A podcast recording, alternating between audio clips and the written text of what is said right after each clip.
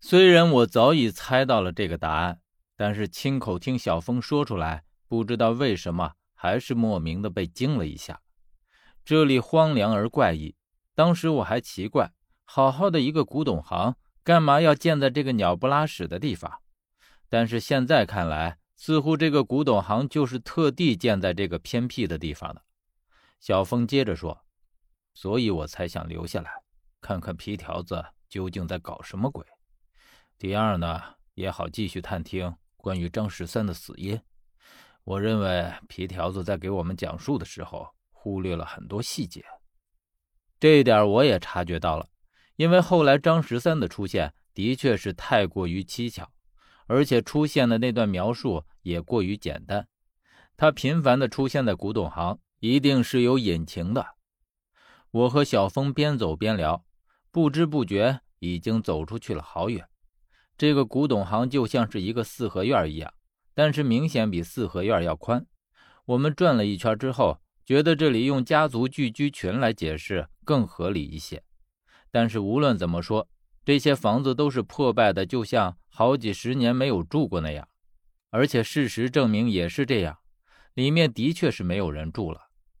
说到房子，我和小峰才注意到，这里挨家挨户竟然都是关门闭户的。如果真是皮条子说的那样，这里有很多人的话，那这些房子里面应该是住人的。虽然说现在已经是下午了，可是这里也应该有人存在才对。但是为什么却一个人也没有呢？究竟这个风搞古董行是名存实亡了，还是说只是皮条子在这里故弄玄虚？于是接下来我就萌生了要进到屋子里去看一看的念头。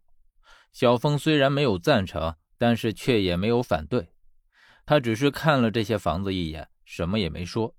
但是当我走上前去的时候，他还是跟了上来。这说明他也是想看的。这些房子的门都没有锁，虽然看着已经很破败了，但是确实很结实，以至于在我推的时候，竟然感觉到这门很沉，几乎是推不动。我又试了一下，好像这个门。从里面给拴起来了。边说着，我边加重了力道。这门不知道是什么木头做的，当真是沉重无比。最后，我用尽全身力气，缓缓地将它推开。随着吱呀的一声，里面的霉味也顺着空气扑鼻而来。黑洞洞的屋子里，因为荒气的缘故而显得阴气沉沉。我和小峰从门里钻进去。这些屋子里的摆设都很简单，这里应该是早先的办公室一样的地方。当然，那时候应该叫什么我不太清楚，但应该就是这一类的地方。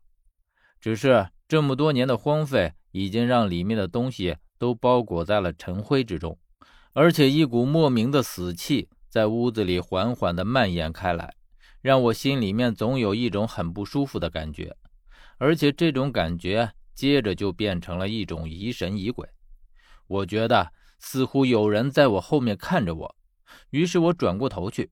这一转过去，算是来到这荒山野岭之后第一次被吓到，因为我的这种感觉竟然丝毫都不差。我身后的确有东西在看着我，但不是人，而是一具尸体。所以看到尸体的时候，我终于明白为什么我推门的时候。会如此沉重了，因为在门后挂着两具尸体，而现在就是这两具尸体瞪大了眼睛，正在看着我们。小峰应该是感觉到了我的惊吓，他转过头来的时候，明显也是被吓了一跳。显然，我和他都没有意识到这里会有尸体的存在，所以乍一看到的时候被吓到，那也是自然而然的了。也许会有人说，我们常年行走在地下，见过的尸体也远比这恐怖多了。再奇怪、再可怕的尸体也见过了，见到这样普通的尸体，自然也就不觉得奇怪和害怕了。可为什么这时候会被吓一跳呢？其实，越是常年在地下走，却越惧怕尸体，甚至就连看到棺材都有一种莫名的恐惧，这是本能的反应。其实道理很简单。一朝被蛇咬，十年怕井绳。因为每次看到尸体和棺材，都会想起最恐怖的经历，所以，为了防止再有这样的尸体突然冒出来，我们仔细地检查了整个屋子的每一个角落，确认整个屋子里只有这两具尸体，这才肯罢休。起初我还只认为这只是两具普通的尸体，可是当仔细看过之后，就发现了里面的异常。第一是这两具尸体身上的服饰，从他们的穿着来看，应该是民国时候的人了。这一点倒也没什么，关键是两具尸体竟然丝毫没有腐烂的迹象，虽然有些干，但是还不到干尸的程度，所以这就是最让人匪夷所思的。